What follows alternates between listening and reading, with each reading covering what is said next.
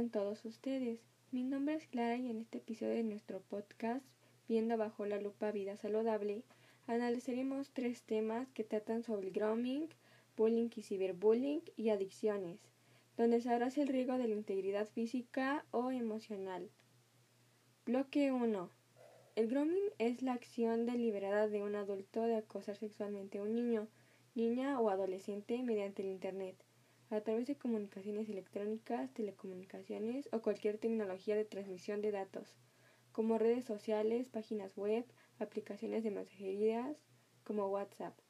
Son situaciones en las que un adulto contacta a un menor de edad a través de Internet, mediante manipulación o engaño, y ocultando su edad, lo que logra que el niño o niña realicen acciones de índole sexual.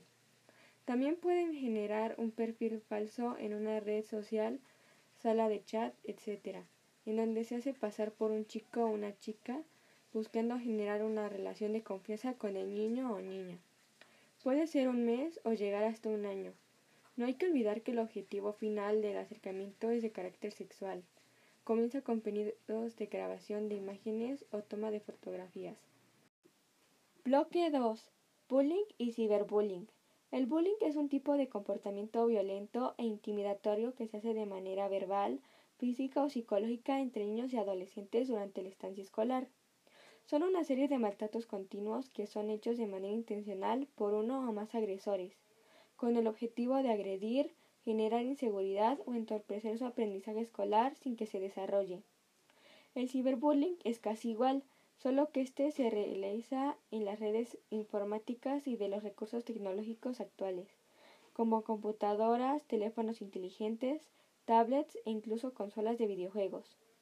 Los medios a través de los cuales se efectúa el ciberbullying se desplazan del espacio físico al escenario virtual, y de este modo aparecen en sitios como redes sociales, chats, foros, correo electrónico, páginas web, blogs, fotologs, videojuegos, entre otros.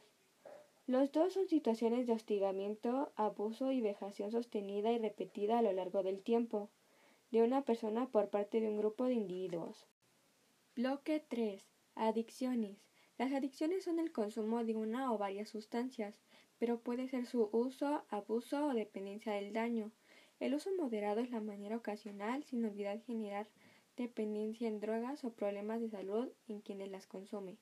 Esto en los adolescentes es difícil porque se encuentran en una etapa de cambio en sus vidas, donde la curiosidad y la experimentación forman parte de ella, sin olvidar ese toque de rebeldía, provocación y transgresión que suele dar en la adolescencia. El abuso es cuando su consumo a la sustancia se vuelve compulsivo y dan dos tipos de dependencia.